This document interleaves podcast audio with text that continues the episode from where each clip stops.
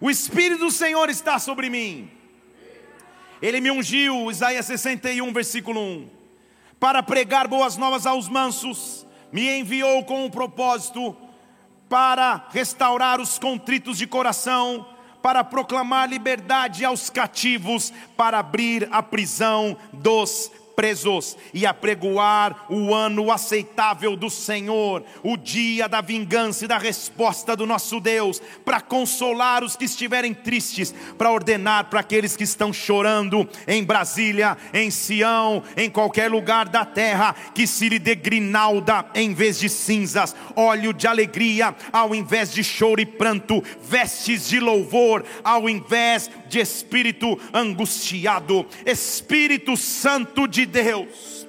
Como é bom podermos te sentir, como é bom podermos oferecer nosso melhor louvor a Ti como é bom sabermos que tu és grande, que não há nome maior do que o teu, que não há poder maior do que o poder de Deus. Nesta hora, Pai, reunidos na tua casa, com um principal motivo de te adorar, nós dizemos: Vem sobre nós, vem sobre nós, vem sobre nós, manifesta a tua glória, teu poder e majestade, que nós possamos ser transformados por ti, de dentro para fora, que o teu Espírito Santo nos impacte, nos marque, que nós recebamos de de visitação que precisamos, Pai. Cessa no nosso interior toda preocupação, todo medo, toda angústia, toda dificuldade, meu Deus, de escutar a tua voz e que o teu reino venha aqui nesta hora, se manifeste entre nós. Nós te pedimos como igreja e aplaudimos o teu nome que é santo, que é digno de honra, que é digno de glória, que é digno de louvor. Servimos o único Deus capaz de acabar com o cativeiro o único Deus que quebra com cativos ou que libera os cativos de suas prisões. Pode abaixar um pouquinho só aqui meu retorno, está ótimo, Márcio, está perfeito. Vamos nessa linha que está perfeito. Cativeiro representa pecados, pensamentos, comportamentos, lutas, opressões, sentimento de desesperança, ausência de perspectiva de futuro, cativeiros. Ele, ao expressar a sua missão na terra, ele diz: Eu vim para libertar os cativos. Em Jesus Cristo o cativeiro acaba, em Jesus Cristo o cativeiro termina, em Jesus Cristo o cativeiro tem um fim. Nesta manhã, toda área cativa, toda área de ataque, toda área de luta, toda área de desesperança precisa ser invadida por uma glória.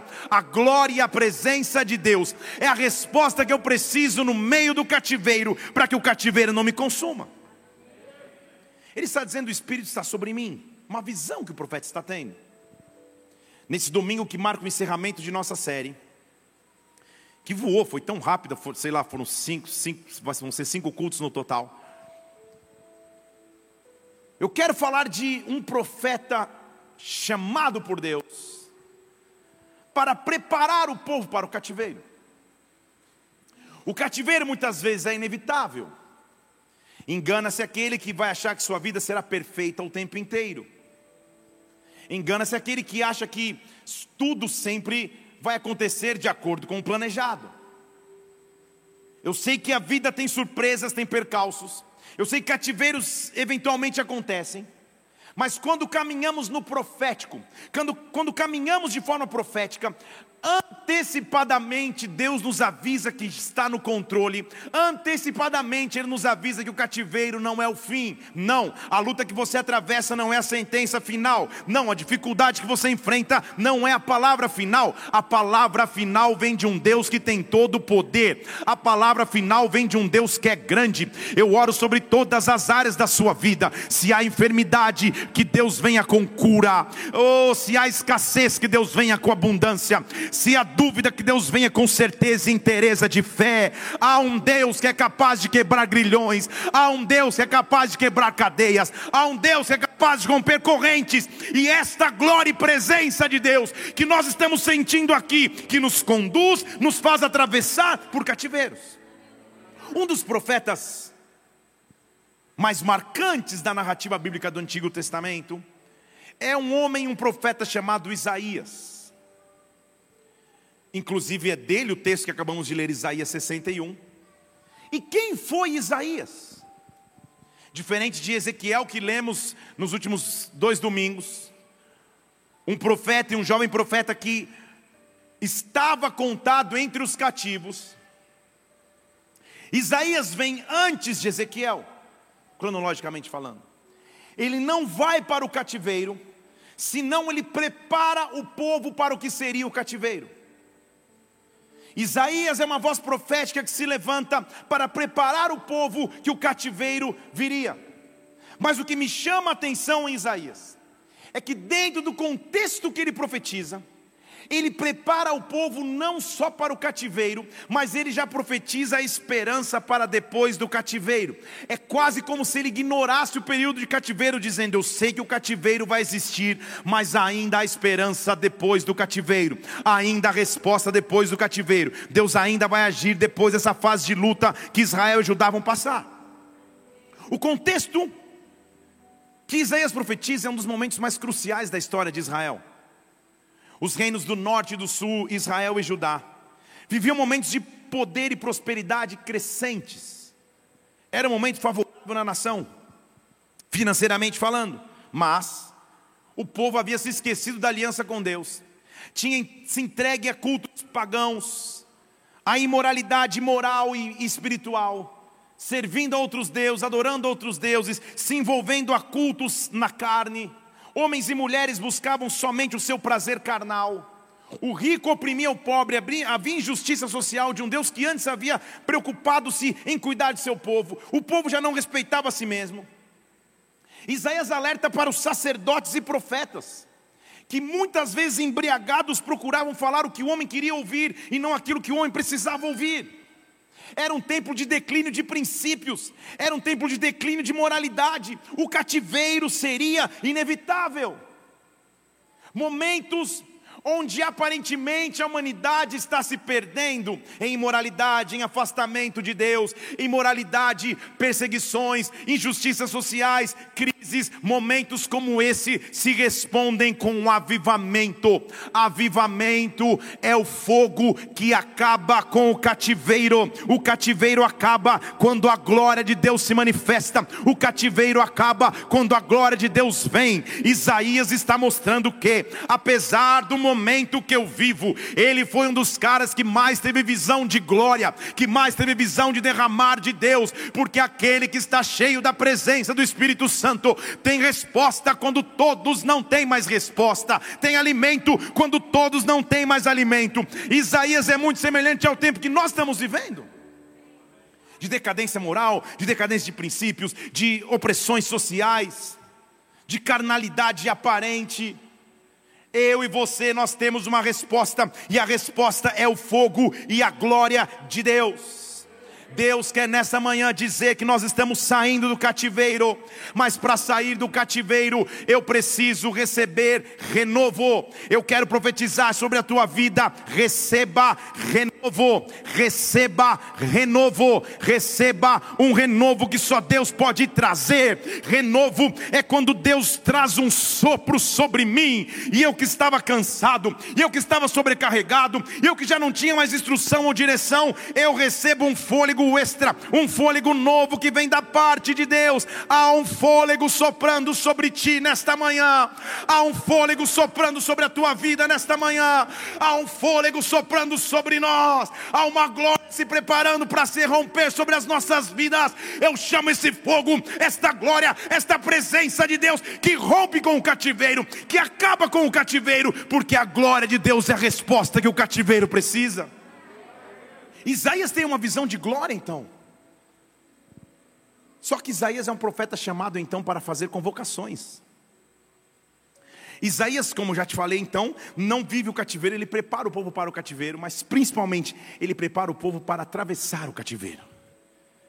Ele é um profeta de esperança, no sentido de dizer: não acaba aqui, vai ter esperança e terão promessas. Só que ele nos dá algumas receitas de bolo, algumas fórmulas de como atravessar um momento de cativeiro. Em primeiro lugar, Isaías capítulo 1, versículo 16. Ele diz assim: Lavai-vos e purificai-vos. Lavai-vos e purificai-vos diante dos meus olhos a maldade dos vossos atos, cesse de fazer o mal.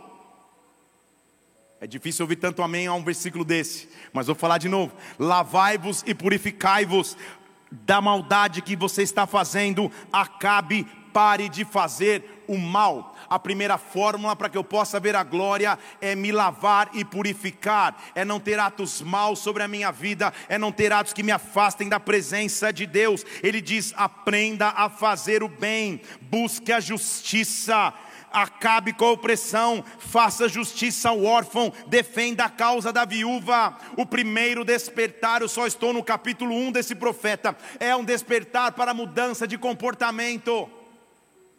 Cativeiros em nossas vidas acabam quando eu começo a mudar comportamentos quando eu chamo o, o, lavar e o purificar de Deus sobre a minha vida, quando eu olho para todas as áreas e falo, Senhor, se alguma limpeza tem que acontecer, limpa, limpa, que eu pare de fazer atos maus contra a mim mesmo e principalmente que eu acabe com a opressão e que eu olhe para o outro. Porque se eu me achegar diante de Deus, Deus é capaz de transformar a minha vida. Ele faz um convite. Ele começa o seu livro fazendo um convite para a nação: venham então nos reunamos, diz o Senhor, arrazoemos. Você nunca ouviu esse, esse verbo? Eu arrasou, tu arrasou, sei lá qual deve ser esse verbo. Nos unamos nos reunamos, diz o Senhor, mesmo que os vossos pecados estejam vermelhos, mesmo que os vossos pecados estejam sujos, eles se tornarão brancos como a neve, mesmo que eles estiverem vermelhos como o carmesim, eles vão se tornar brancos como a lã. Eu posso transformar a história, eu posso transformar a tua vida, cativeiro nenhum de pecado te prende. Eu lavo as tuas vestes para que você se torne branco. Minha avó, na infância, cantava o tempo inteiro em casa, limpando a casa, passando pano nos móveis, ela cantava uma música que dizia: Alvo mais que a neve, alvo mais que a neve, sim, nesse sangue lavado, mais alvo que a neve serei. Todo mundo conhece aí, sim ou não? Ah, tudo bem. Só que ela era raiz, ela conhecia sem olhar a harpa, sem olhar, ela conhecia a letra inteira. E, esse, esse, e, e esses hinos são raps em, em, em, em forma antiga, porque é uma história. Bendito seja o Cordeiro. É assim que começa. É a única frase que eu lembro. Que por nós, lá, lá, lá, lá, lá, lá. Você ficava assim no culto. Aí no refrão, ah, vou mais que a neve. Porque é uma história a música. Mas o que, eles, o, que, o, o, o que a Bíblia quer nos mostrar é que há um Deus capaz de me purificar a um Deus que não me olha de acordo com os meus erros, mas se eu tiver desejo de me aproximar dele, ele vai lavar as minhas vestes, ele vai tornar brancas as minhas vestes, ele vai me purificar da impureza. Numa sociedade que se consome na imoralidade, existe uma opção de moralidade e o nome dela é presença de Deus, é glória majestosa de Deus. Perceba que ele não diz venha, mesmo com sujeiras, venha, não. Venha e se transforme. Venha e as vestes que estão sujas, elas vão se tornar brancas. Eu posso torná-las brancas. É um condicional, então. Versículo 19: Se você quiser, se você ouvir, vocês vão comer o melhor desta terra. Isaías 1, versículo 19. Se você quiser, se você me ouvir, então você vai comer o melhor desta terra é um condicional, ele não te força a querer, mas nessa manhã eu digo: Eu quero, Senhor. Vem sobre a minha vida, purifica todas as áreas da minha vida, vê se algum caminho mal em mim, vê se algo que eu faço, meu Deus, me afasta de Sua glória e presença e me torna alvo como a neve, me torne branco como a neve, me faz frequentar a igreja, a bola de não, exagerei, me faz, Senhor, ser branco como a neve, Pai, me dá pureza e purificação, porque foi para a liberdade em Cristo que eu fui feito. Eu quero, eu quero te ouvir, eu quero comer o melhor desta terra. O cativeiro acaba quando eu me posiciono na presença de Deus, quando eu me posiciono na presença do Pai. Quando eu abro o computador e falo, isso, isso não tem que estar aqui, isso eu deleto, isso eu tiro. Quando eu pego a minha agenda do telefone e falo, isso aqui eu sei que não vem de Deus, eu sei que também não vem. Quando eu tomo comportamentos e atitudes dizendo, Senhor, vem me lavar, vem me purificar. Há uma glória de Deus, uma água que vem do sangue do Cordeiro, vindo nos limpar nesta manhã, porque essa limpeza acaba com o cativeiro. Eu voltarei a ti a minha mão. Versículo 25. Eu voltarei contra ti a minha mão. Eu vou te purificar como aquele que tira a escória, como aquele que tira a impureza eu vou tirar de ti, eu vou restituir os teus juízes como vocês eram antes, os teus conselheiros como no princípio, a autoridade vai voltar, então vocês vão ser chamadas cidade de justiça, cidade fiel, Sião será resgatada pela justiça e os seus convertidos pela retidão. Você diz amém, mas deixa eu dizer, calma aí. Caso você não sabe, você já sabe que eu estou falando sobre isso esse mês. O cativeiro aconteceu. Então quer dizer que, que, que Isaías deu uma profetada? Ele já está profetizando o fim do cativeiro. Antes do cativeiro começar. Ele está dizendo: você vai ser resgatado, você vai ser convertido por retidão, eu vou transformar a tua história. Eu não sei o que te levou ao cativeiro, mas eu sei o fim do cativeiro. Eu vou te dar autoridade de novo, eu vou te lavar de novo, eu vou te purificar de toda a impureza. Você vai ser resgatado se quiserdes. Percebeu? Se quiserdes, nessa manhã eu digo eu quero. Eu quero, eu quero, e quando eu digo eu quero, um renovo de Deus começa a vir sobre a minha vida. Pai, se esse último ciclo me trouxe cansaço, amargura, me trouxe medo, ah, meu Deus, eu estou me preocupando demais com aquilo que eu sei que o Senhor pode cuidar, mesmo sem ver a resposta. Meu Deus, eu peço nesta manhã, vem sobre mim. Eu quero, eu quero ser lavado por Deus, eu quero mergulhar no teu rio, eu quero ser invadido com a tua presença. Pai, resgata-me de forma sobrenatural natural, porque mesmo que o cativeiro venha, o cativeiro não é o fim, Deus vai me dar forças para sair. O cativeiro vai acontecer, Isaías está dizendo, mas eu já estou vendo depois, eu já estou vendo o capítulo seguinte, eu já estou vendo que o cativeiro não é o fim. Isaías 2, versículo 2: vai acontecer nos últimos dias, eu vou firmar o monte da casa do Senhor, ele vai ser estabelecido como o mais alto dos montes, vai se elevar acima de todos os montes, todas as nações vão correr para ele.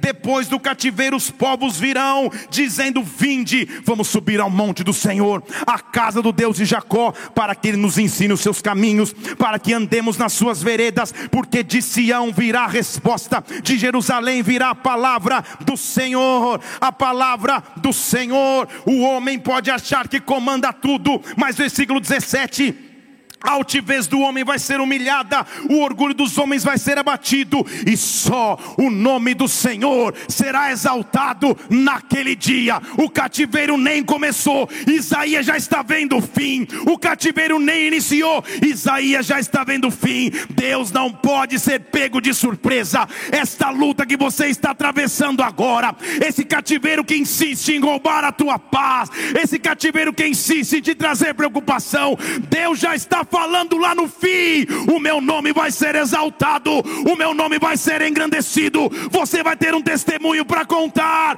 Eu repreendo o cativeiro de roubar os teus melhores dias, de roubar as tuas noites de sono, de roubar a tua paz. Deus já sabe a resposta final, e a resposta é: o meu nome será o único exaltado naquele dia. Oh!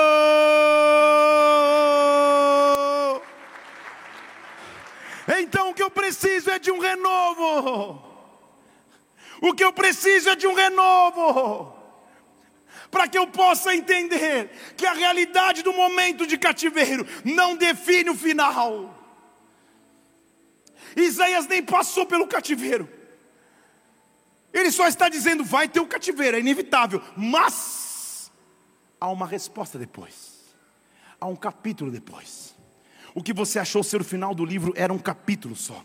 O que você achou ser o ponto final era uma vírgula só na tua história. É uma parte entre parênteses que se chama testemunho do agir e do poder de Deus. Testemunho da mão e do poder de Deus. No final, você vai olhar para trás e dizer: Senhor, como tu és grande, como tu és grande, como eu não acessei esse nível de grandeza antes, Pai.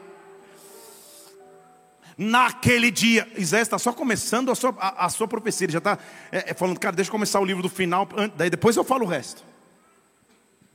Ele está só começando a sua profecia, e ele diz assim, no capítulo 4, versículo 2: Naquele dia, que dia? Eu acabei de dizer, o dia que o Senhor estabeleceu o seu nome o renovo do Senhor será cheio de beleza e de glória, e o fruto da terra será excelente e formoso para os que escaparem de Israel. Eu estou entre os remanescentes, eu estou entre aqueles que escapam, eu estou entre aqueles que o cativeiro não mata, eu estou entre aqueles que sobrevivem. Eu vou sobreviver este cativeiro, eu vou sobreviver esta guerra, e eu vou receber um renovo do Senhor, renovo no original é quando um sopro de Deus vem de dentro para fora, me trazendo vigor, vida, fôlego de novo. Há um sopro de Deus sobre nós aqui nesta manhã. Levante uma de suas mãos aos céus. Sopro que vem dos quatro cantos vem sobre nós. Renovo que vem dos quatro cantos vem sobre as nossas vidas.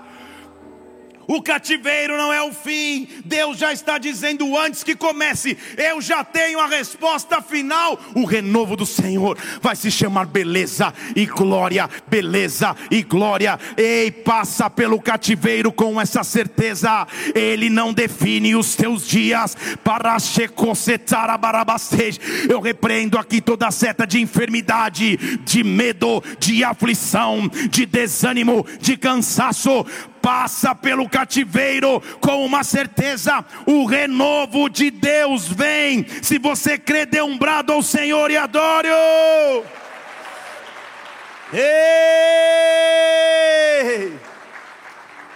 Então, só tem uma coisa que o inimigo pode tentar fazer comigo, para que eu não viva a profecia que Isaías está vendo. Porque ele diz assim no versículo 3: Acontece que esse, esse renovo vai vir sobre aquele que permanecer. É o que ele está dizendo. Será sobre aquele que ficar em Sião e permanecer em Jerusalém. Porque o que mais o cativeiro vai tentar fazer é com que você desista é que você entregue os pontos, é que você diga não dá mais. Então, se eu permaneço, eu faço parte desta promessa. Eu vou estar inscrito. Olha o que ele diz no final do, do versículo 3: Eu vou estar escrito entre os vivos em Jerusalém. Ele já está vendo o final do cativeiro. O cativeiro ia durar 70 anos.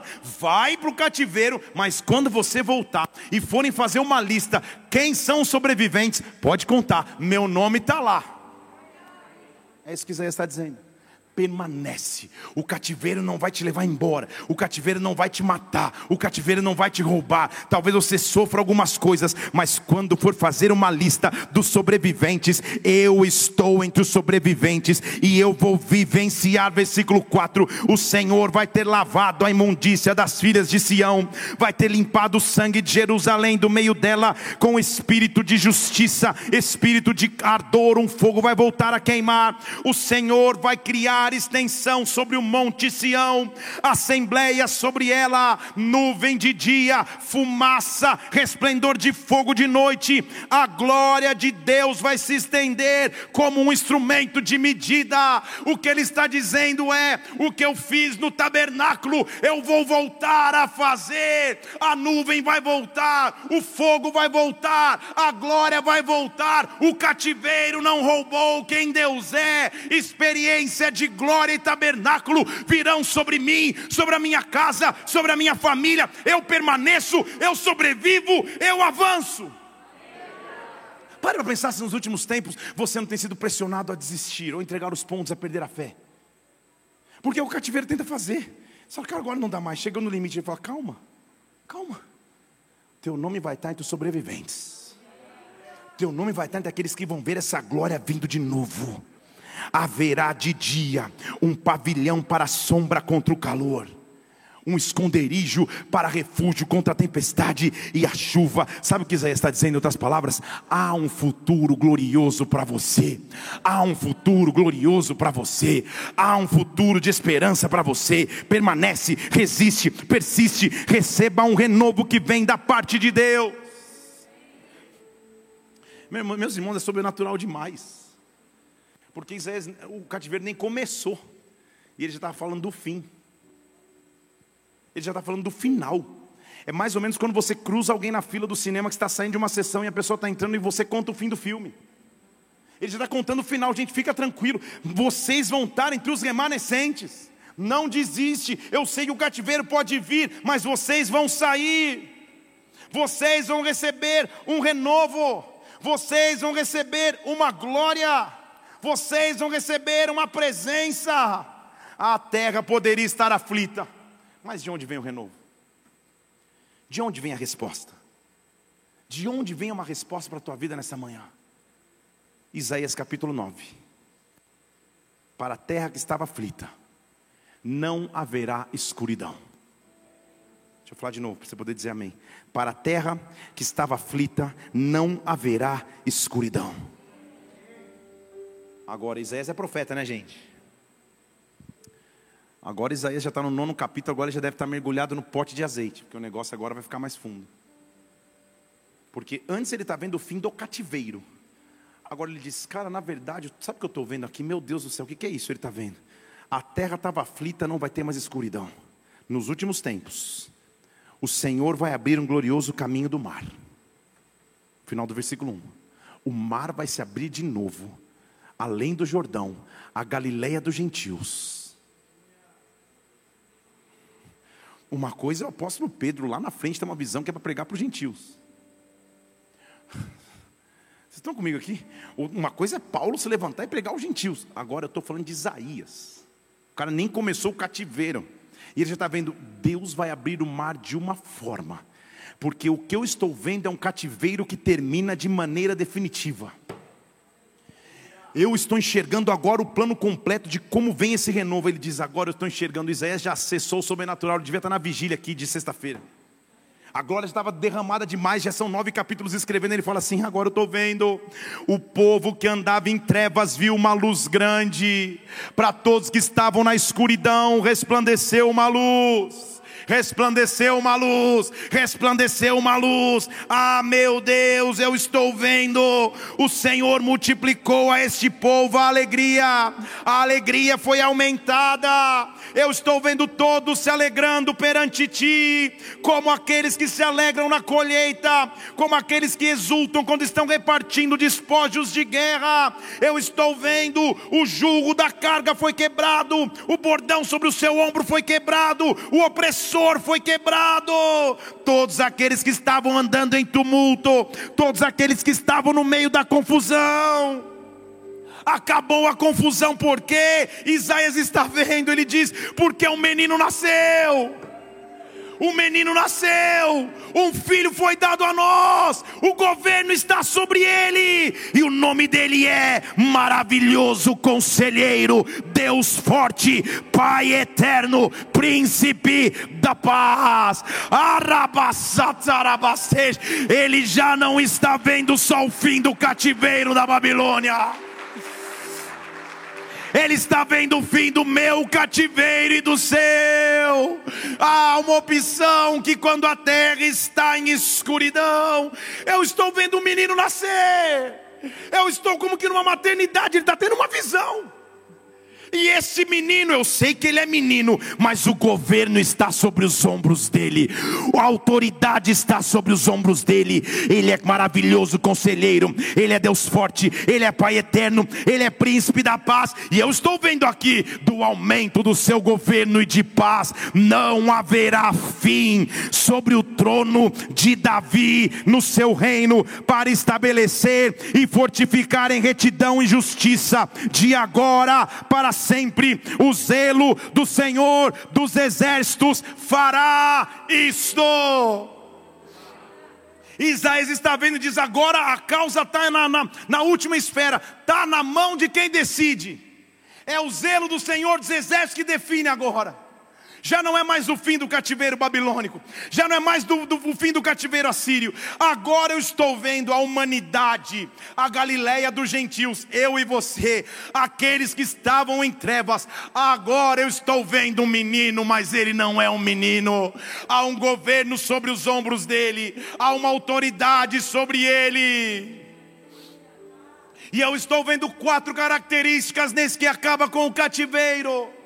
Em primeiro lugar, Ele é maravilhoso conselheiro. No original significa dizer aquele que ensina de maneira maravilhosa. Mais fundo, aquele que ensina de maneira milagrosa. Mais fundo ainda, aquele que ensina de maneira sobrenatural.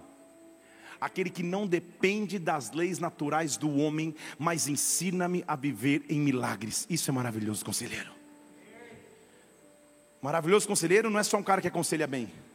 Isso você pode vir marcar aconselhamento com, com, com equipe de pastores, de presbíteros, com equipe de casais. Isso já é conselho maravilhoso, mas maravilhoso conselheiro é aquele que aconselha baseado em maravilhas aquele que aconselha baseado em milagres. Quando você senta na mesa com ele, para que ele te aconselhe, o conselho dele é sobrenatural. Isso quer dizer que às vezes não faz sentido naturalmente para o homem, às vezes não é natural ao homem, mas é sobrenatural porque vem de Deus. Eu estou ativando conselhos sobrenaturais, milagres sobrenaturais. Deus vai dizer para onde ir, para que lado fazer, o que fechar, o que abrir. Conselhos maravilhosos estão vindo sobre mim, conselhos de maravilhas estão vindo sobre ti, conselhos de milagres milagres nos tiram do cativeiro, conselhos sobrenaturais nos fazem andar no sobrenatural. Maravilhoso conselheiro, maravilhoso conselheiro. Ah, um menino que nasceu numa manjedoura, um menino que nasceu numa estrebaria, um menino que nasceu num local que não era adequado, ele nasce com um governo, e esse governo diz: Os meus conselhos são de maravilhas. Passe a viver maravilhas do Senhor, passe a viver milagres do teu Deus, passe a acessar algo novo que Deus tem, não anda mais no natural, Ele é maravilhoso conselheiro. Mas eu estou vendo, Isaías está tá, tá olhando e falando, cara, mas não é só que ele é maravilhoso conselheiro, ele é Deus forte. O original para Deus forte é aquele que não pode se abalar.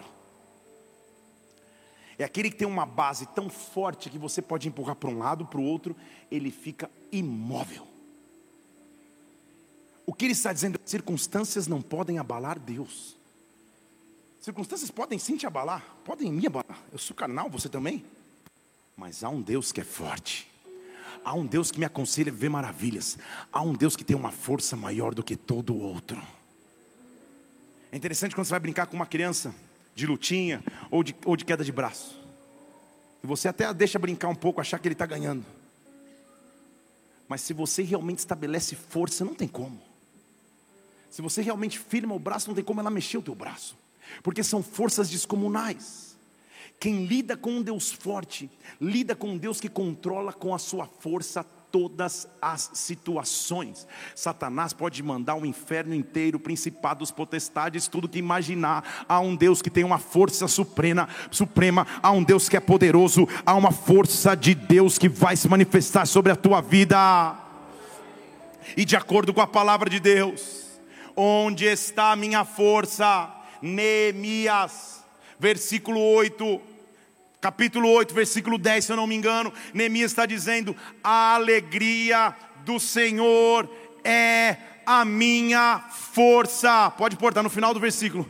A alegria do Senhor é a minha força. A alegria do Senhor é a minha força, eu vou me alegrar, eu vou me alegrar no meu Deus, e enquanto eu estiver me alegrando nele, esta é a chance de eu descobrir que Ele é um Deus forte, que Ele é um Deus sobrenatural. Eu não precisaria me alegrar se a situação naturalmente me trouxesse alegria, eu preciso me alegrar quando a situação quer me trazer tristeza, e mesmo assim eu digo: eu me alegro, todavia eu me alegro, eu me alegro, eu me alegro, porque quando eu me alegro, em Deus, há uma força que vem sobre mim. Deus forte, comece a se manifestar nas casas, comece a se manifestar nas famílias. Deus forte, entra nos hospitais agora. Deus forte, entra nas instituições agora, entra nas famílias agora, entra nas empresas agora. Deus forte, que aconselha milagres, vem sobre o teu povo, porque a autoridade está sobre ti. Isso me tira do cativeiro. Isso me tira do cativeiro. Oh! Mas ele diz assim: Ele não é só maravilhoso conselheiro, que aconselha maravilhas. Ele não é só um Deus que é forte, que não pode ser abalado. Ele diz: Ele é Pai da eternidade. Já parou para pensar nesse termo? Pai da eternidade. Na minha adolescência, eu assistia na sessão da tarde um filme chamado Highlander. que é um cara que não podia morrer. Ele vivia todas as gerações. É muito mais do que isso. Sabe o que ele está dizendo? Eu tenho o controle do tempo nas minhas mãos. Eu sou o Pai da eternidade. Então você acha que o que você está vivendo em um mês, em seis meses, em um ano, em cinco anos, você acha que isso roubou o meu poder? Eu já estou vendo a resposta do cativeiro antes do cativeiro começar. Eu sou pai da eternidade. Eu conheço o fim antes do começo, o começo antes do fim, eu conheço tudo, eu sou Pai da eternidade, o controle do tempo está nas minhas mãos, por isso eu posso te aconselhar milagres, por isso eu posso te mostrar a minha força. Eu sou Pai da eternidade, o controle do tempo está sobre mim. Um dia para mim são como mil, mil dias são como um. Oh, eu sou o único que posso ver o amanhã, por isso eu posso dizer que o choro dura hoje, mas amanhã vem a alegria. Eu sou o Pai eterno, eu sou o Pai da eternidade, que este Pai da eternidade, que controla o tempo em Suas mãos, venha sobre ti, venha sobre nós, que acabe com o cativeiro, que essa situação não nos consuma. Situações de cativeiro vêm tão pesadas sobre nós, que roubam a nossa perspectiva. Eu fico dentro dessa situação, dentro. Mas quando o Pai da eternidade vem e fala: Calma, filho, é só uma fase, é só um momento é só uma, é, é só uma circunstância. Por quê? Quando você entende que Ele é o Pai da eternidade. Aí você entende que Isaías está vendo, calma, mas não é só isso. Ele é o príncipe da paz. Fale comigo, príncipe da paz. Fale comigo, príncipe da paz. E às vezes, ao, ao, ao ouvirmos essa afirmação, erroneamente entendemos de que o príncipe da paz é um Deus quietinho, suave, sereno, equilibrado, só fazendo paz com você o tempo inteiro. O autor do, da carta aos Romanos, o apóstolo Paulo, ele tem uma revelação profunda do que é o Deus de paz. Porque ele diz assim: o Deus de paz, o Deus de paz, é de paz mas sabe o que ele vai fazer? Esmagará a Satanás debaixo dos seus pés. Entendeu? Então dizer que ele é Deus de paz. Pode aplaudir o Senhor que a Jaque gostou. Vai, Jaque, vai. Isso. Então, preste atenção comigo. Príncipe da paz significa dizer que todo esforço necessário para te trazer paz, ele vai fazer mesmo que se for para te trazer paz, ele tiver que entrar em guerra para esmagar Satanás debaixo dos pés, o príncipe da paz vai trazer paz sobre mim. Que o shalom de Deus, que a paz de Deus, que a paz que o mundo não pode receber porque não conhece, que esta paz passe a visitar a tua vida agora em nome do Senhor Jesus Cristo. Tudo aquilo que roubava a tua paz, príncipe da paz, se levante agora, se levante agora, entre em guerra por mim entre em guerra por nós, receba o renovo que você precisa. É um menino, mas ele governa com conselhos, com força, com eternidade e com paz. Levante suas mãos aos céus agora, abra os teus lábios e profetiza paz sobre a tua vida, profetiza paz sobre a tua história, profetiza paz sobre a tua família. Deus se levanta para esmagar o demônio da enfermidade que tenta tirar a paz da tua casa. Deus se levanta para esmagar o demônio rabaseca bastej da falência escassez financeira que tenta vir sobre a tua casa. Deus se levanta para esmagar o demônio da discussão, do divórcio, do adultério que tenta roubar a tua família. Ah, Deus de paz que controla o tempo nas mãos, vem sobre sobre nós, acaba com o cativeiro. Nós te louvamos, nós te engrandecemos, nós te adoramos. Aplauda o nome que está acima de todo, de todo nome. Ei! Então, a terra estava em trevas, eu já estou vendo um menino que vem com autoridade. Mas vezes vai dizer: Eu vou mostrar como começa essa história. Jó, capítulo 14, diz que existe esperança para a árvore.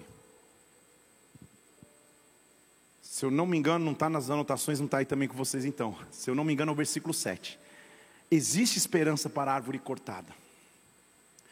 Mesmo que na terra o tronco estiver envelhecido, não vão cessar os seus renovos.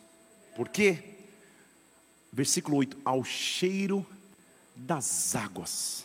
Perdão, mesmo que na terra envelheça, agora pode pôr continuação do 8 lá. Ao cheiro das águas, vai brotar novamente como uma planta nova.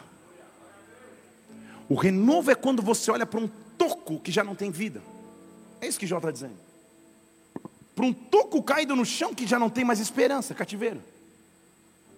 E neste toco que parece que não vai ter vida, vida vai começar. Vida vai começar. Vida vai começar.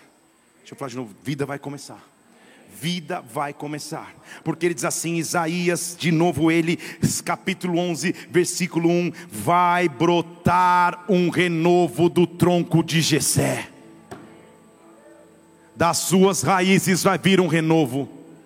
Você não disse tanto aleluia, mas está pensando Jessé.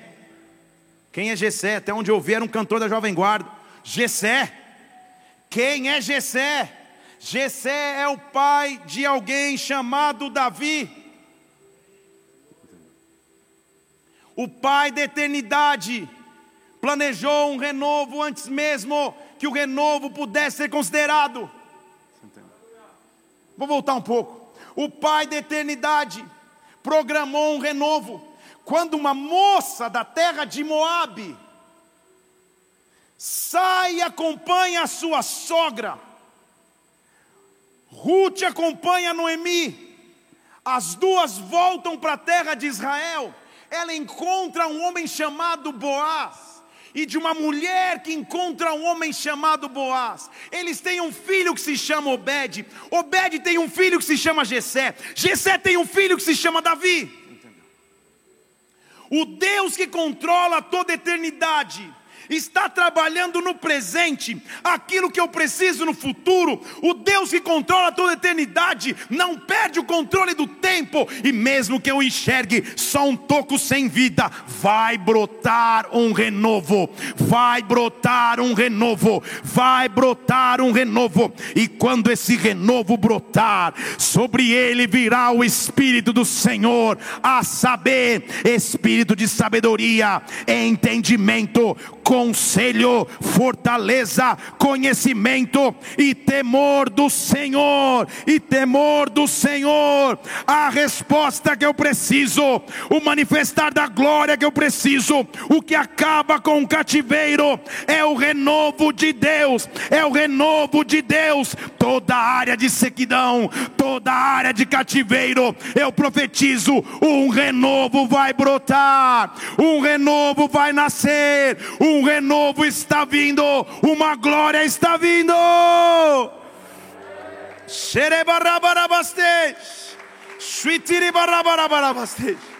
Oh! A morte venceste, o véu tu rompeste, a tumba vazia agora está o céu te adora, proclama a tua glória, pois ressuscitaste. Vi. Escuta, o túmulo vazio era um toco sem vida. Pode, pode posicionar o louvor aí. O túmulo vazio era um toco sem vida. Pode continuar nessa linha, Márcio. O túmulo vazio era um toco que não tinha vida. Mas ao olhar para o túmulo, de repente, já não tinha mais um corpo, tinha só glória. Olhe mais uma vez para esse toco sem vida. Olhe mais uma vez para esta área que parece não frutificar. E quando você olhar o que estava morto, Deus é capaz de trazer vida. O que estava morto, Deus é capaz de fazer reviver. Nesta manhã, eu escuto grilhões se quebrando, porque o cativeiro está acabando. Eu escuto grilhões se rompendo, porque o cativeiro está sendo deixado para trás. Você que está aqui no templo, você que está assistindo na tua casa, você que está ouvindo essa palavra no Spotify, em qualquer mídia social, agora um sopro de vida, vida, vida, vida está vindo sobre ti, sobre ti. Eu quero que você seja de autoridade. Fique em pé no seu lugar, levante suas duas mãos aos céus e clame: A morte venceste.